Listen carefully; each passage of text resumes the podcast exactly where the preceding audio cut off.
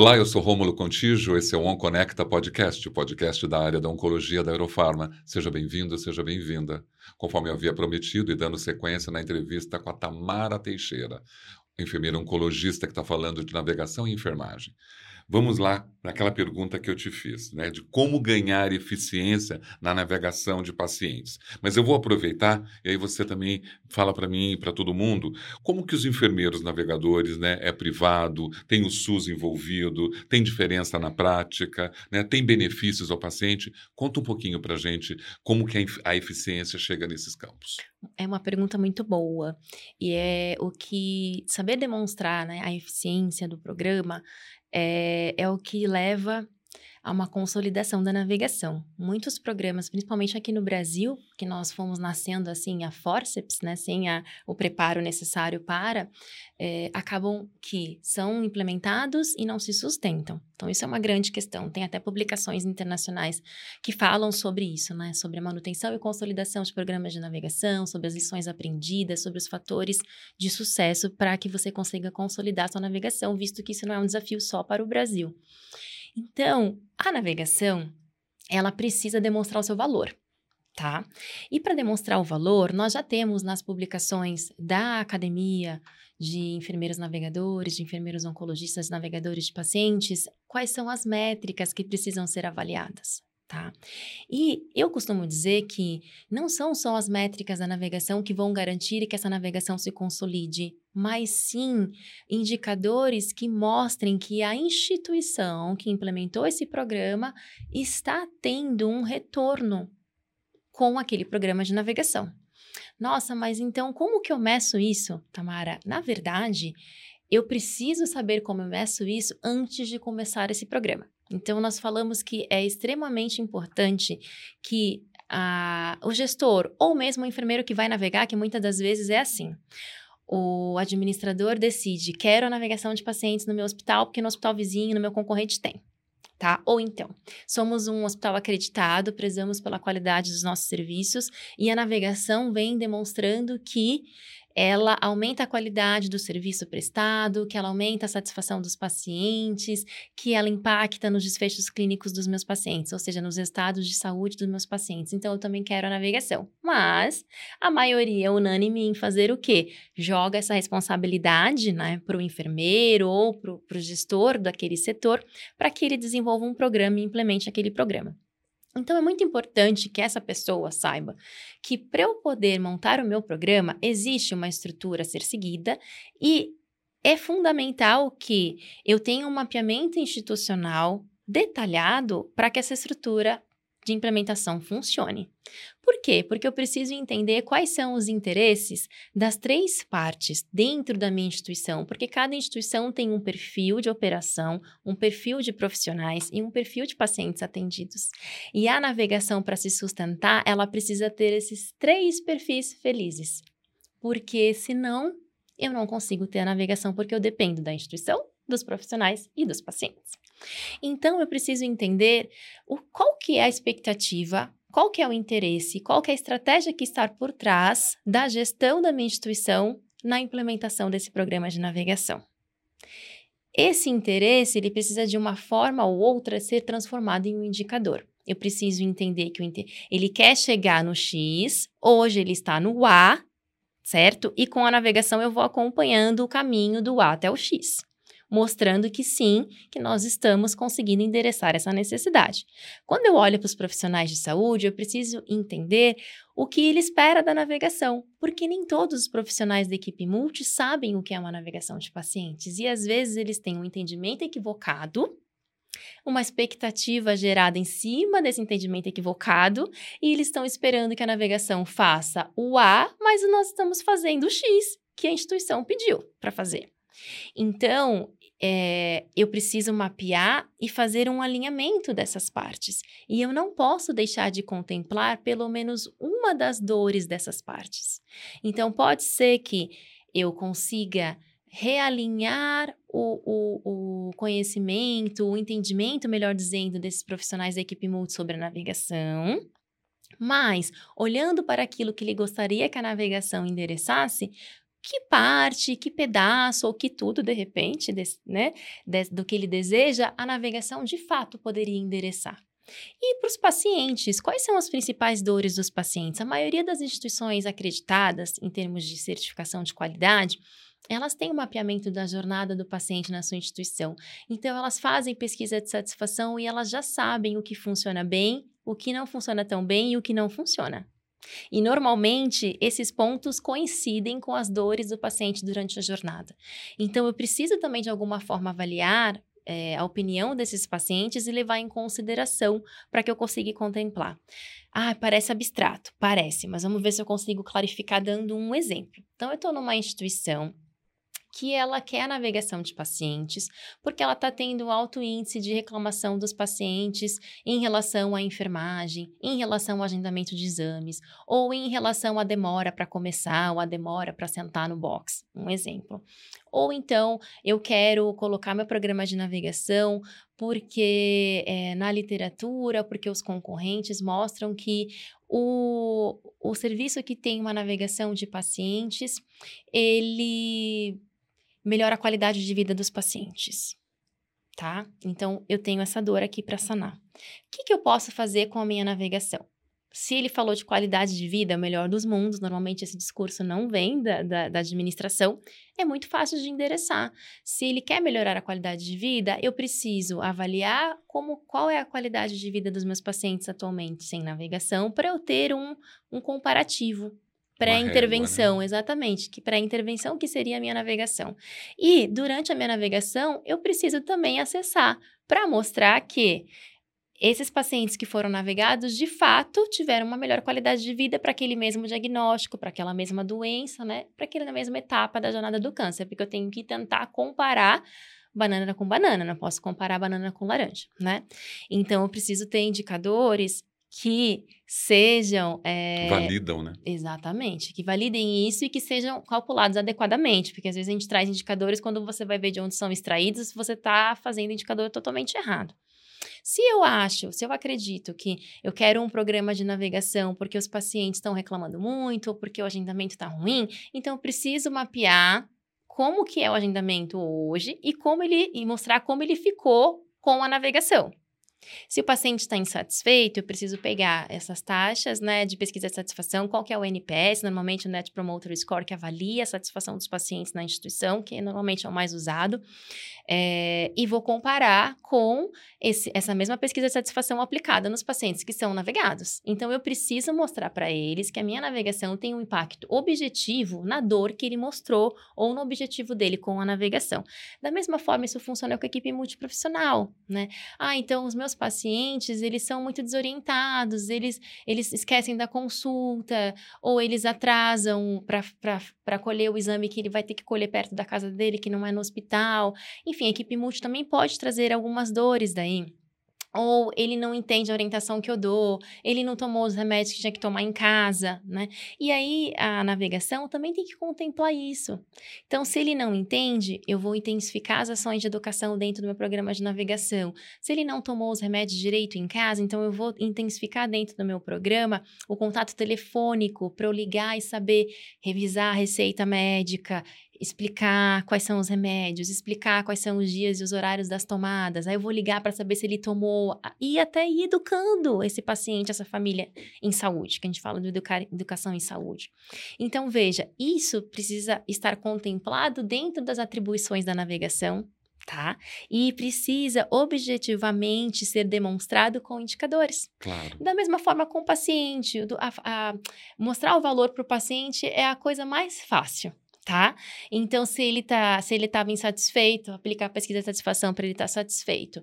Mas o que nós dizemos, então, que tem, já tem na estrutura da navegação, é que o que eu olho estrategicamente falando, eu preciso endereçar as dores dos meus parceiros estratégicos para que eles também tenham uma boa adesão ao programa de navegação para que ela aconteça. Claro. Mas também tem os indicadores clássicos da navegação.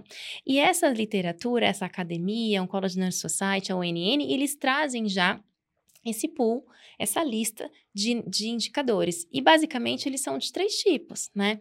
Então, eles são dos tipos que é, aferem, então, a satisfação do paciente, a experiência do paciente, melhor dizendo, que pode vir como satisfação, como outros indicadores reportados pelo paciente, na baseado na opinião dele.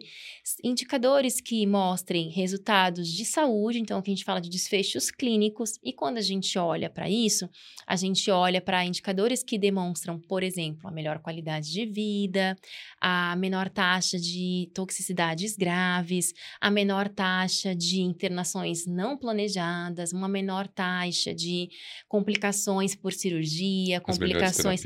Isso. Então a gente consegue olhar para isso, menor taxa de atendimento de pronto pronto-socorro, né, de pronto atendimento, ou seja, teve uma intercorrência e esse paciente teve que ir para um serviço de emergência. Tudo isso mostra a qualidade da assistência. Então, esse paciente está sendo tratado adequadamente, ele está recebendo é, o, o, manejo, os sintomáticos de acordo com, com o que ele precisa e ele não agudiza ou ele não, não se torna grave. Tá? Então, isso são indicadores de desfecho.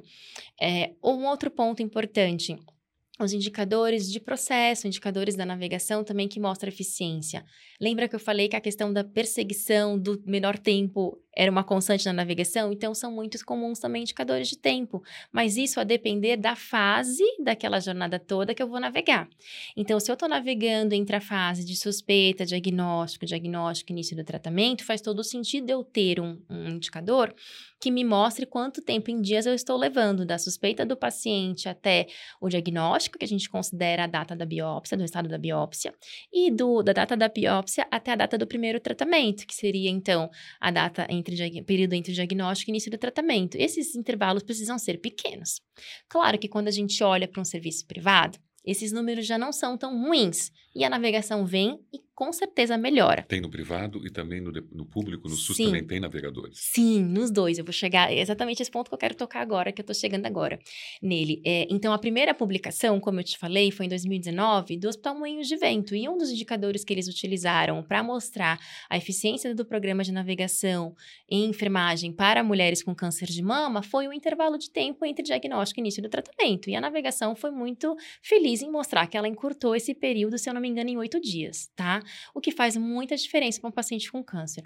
Quando a gente olha para o SUS, é, são tragédias, assim, na maioria dos casos, não é? Lógico, o SUS, são vários SUS no Brasil, porque a, o Brasil é um continente, praticamente. É regionalizado. Tem muitos regionalismos, e mesmo dentro de, das regiões também, os serviços acabam uh, funcionando de maneiras diferentes. O que é, entre aspas, natural, mas o que é também perigoso, né? Bom, mas falando sobre isso, o que a gente tem de leis? O que a gente tem de normativas? A gente tem a lei dos 30 e a lei dos 60 dias. Para quem trabalha no SUS na oncologia, isso é super, é, é super famoso, vamos dizer assim, né? Então, precisou-se criar uma lei que estabelece o período de 30 dias para que o paciente tenha o seu diagnóstico de câncer realizado. Então, entre um exame alterado, sugestivo de um tumor, e o estado de uma biópsia. A lei diz que pode se passar 30 dias.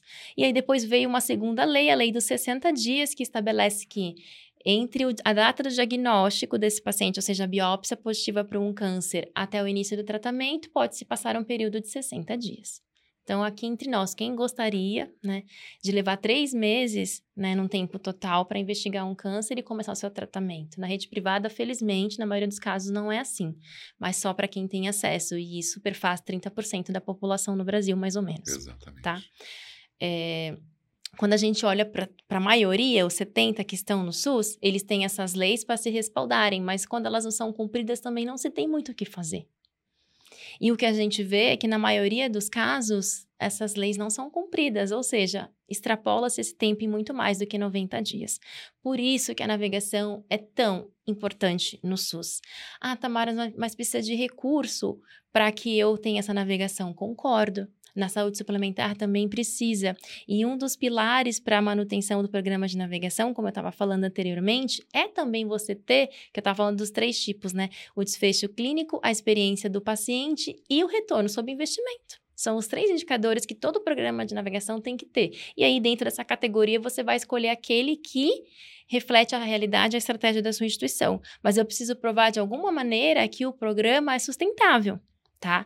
Então, se eu vou para o SUS coloco um, um profissional para navegar esse paciente e eu consigo mostrar que a taxa de internação, a taxa de, de toxicidade grave e a taxa de atendimento de emergência diminuíram, eu estou dando um saving para o sistema, eu estou salvando custos, estou economizando, porque eu estou desafogando o pronto atendimento do SUS, que é um absurdo de cheio. Eu estou liberando vagas de internação para cirurgias eletivas que vão curar pessoas, que vão voltar a ser economicamente ativas para o país. Não é verdade? E se eu diminuo a taxa de eventos graves, eu também desonero o sistema, porque eu diminuo a internação, eu diminuo o medicamento sintomático para tratar aquele efeito colateral que se agravou por falta de assistência, de cuidado, de monitoramento, de uma navegação. Então, isso é muito importante. Ah, então, por falta de, de recurso, eu não tenho navegação no SUS? Sim e não. Há muitos locais que utilizam essa justificativa, mas há locais no SUS que tem seu programa de navegação, sim. Então, nós temos iniciativas é, de parcerias com empresas do terceiro setor, com ONGs que conseguem se unir ao SUS e montar os seus programas de navegação, como acontece em, Minas, em, algumas instituições em Minas Gerais, no Amazonas, né, com colegas queridas de lá. E nós temos um programa de navegação que nasceu dentro do ICESP aqui em São Paulo, Instituto do Câncer do Estado de São Paulo, sem colaboração, ou seja, com o orçamento da própria instituição, que criou um programa de navegação e enfermagem para atendimento de pessoas com câncer de cabeça e pescoço. E demonstrou, através de um trabalho de mestrado de uma colega super querida, que os indicadores comprovaram a importância e eficácia da navegação mostrando que impacta em qualidade de vida, em adesão ao tratamento, em performance para que esse paciente consiga receber o tratamento, ou seja, atrasou-se a taxa de atrasos para a, o tratamento quimio radioterápico, ela foi menor quando comparado aos pacientes que não eram navegados, ou seja, eles tinham um manejo clínico muito mais de perto, muito mais individualizado, que possibilitou que esse paciente tivesse as condições clínicas mínimas necessárias para continuar tratando. Por quê? Porque o câncer de cabeça e pescoço tem um protocolo de tratamento muito agressivo, muito pesado né? Um esquema de quimio-radioterapia que realmente é, sobrecarrega o debilita paciente. muito o paciente e depende de uma equipe multiprofissional muito engajada, não só esses que nós já comentamos, né? Enfermeiro, farmacêutico, nutricionista, psicólogo, mas também às vezes fono, porque o paciente é, provavelmente fala. Exato, compromete a fala, ele tem uma, uma, uma perda de, de, do status nutricional dele absurda, porque ele deixa de se alimentar, né? É difícil de deglutir, é difícil de, de se alimentar, então ele precisa de um nutrólogo junto, ele precisa dos seus aportes, dos seus suplementos, e tudo isso precisa ser muito bem monitorado. Tem a questão de ferida operatória, de ferida tumoral, que exige muito da enfermagem também, a depender da localização do tumor. Enfim, é uma rede de apoio super necessária, e a psicologia, então, nem se fala, porque pensa, né? É algo que muda a sua autoimagem, claro. é algo que tira de você as suas capacidades funcionais básicas de hidratação e de alimentação. E fora todo o resto que já se tem com um tratamento de radioquimioterápico, as lesões de pele também, a questão dos acessos venosos, a quimioterapia em si. Então, sim, tem no SUS, é possível, é lindo. E eu diria que, assim, é, é mandatório principalmente pensando que os casos de câncer, os casos novos, eles aumentam exponencialmente a cada ano no Brasil e que com a questão da pandemia, que toda a rede de atenção ficou voltada a tratar os pacientes com a COVID-19, muitos diagnósticos de câncer deixaram de ser feitos. Então, vem sim aparecendo na maioria é, dos atendimentos do SUS, em alguns também na, na, na rede privada das operadoras menores, a casos de cânceres avançados. Então, que isso não se torne uma nova epidemia, né? E que com a instituição de, de navegação, seja um enfermeiro navegador, seja um enfermeiro não clínico, que eles possam acelerar o acesso oportuno aos cuidados de qualidade, impactando nos desfechos desses pacientes com câncer. É incrível porque você está dizendo que as instituições de saúde ainda você precisa comprovar o valor dos navegadores. Mesmo com toda essa eficiência que você comprovou, né, com todos os indicadores apresentados, ainda vocês vão ter que desbravar uma ferramenta que já existe há mais de 30 anos, mas que no Brasil você está precisando quase que né, quebrar pedra para poder mostrar a eficiência do navegador no processo de cura. Precisa, porque eu, eu, ousaria dizer porque tem um lado bom e um lado ruim da navegação ter nascido na oncologia. Sim. A oncologia é uma das especialidades mais novas. Mais é graves, uma, né? Mais graves. É, vai se tornar em breve a primeira causa de morte na maioria dos países desenvolvidos. Já está como segunda causa na maioria dos países em desenvolvimento. É, mas o que acontece? Justamente por isso, a pesquisa, a ciência em oncologia, ela não para. Né? Então, a todo momento se tem um novo método diagnóstico, eu não diria, mas alguns, mas um novo protocolo de como se trata esse paciente, de como se faz esse diagnóstico, propostas novas para rastreamento, é, tecnologias, ah, como nós chamamos do, de CART-cell, a própria imunoterapia, que são tecnologias caras e que hum, acabam fazendo com que a conta não feche para o pagador.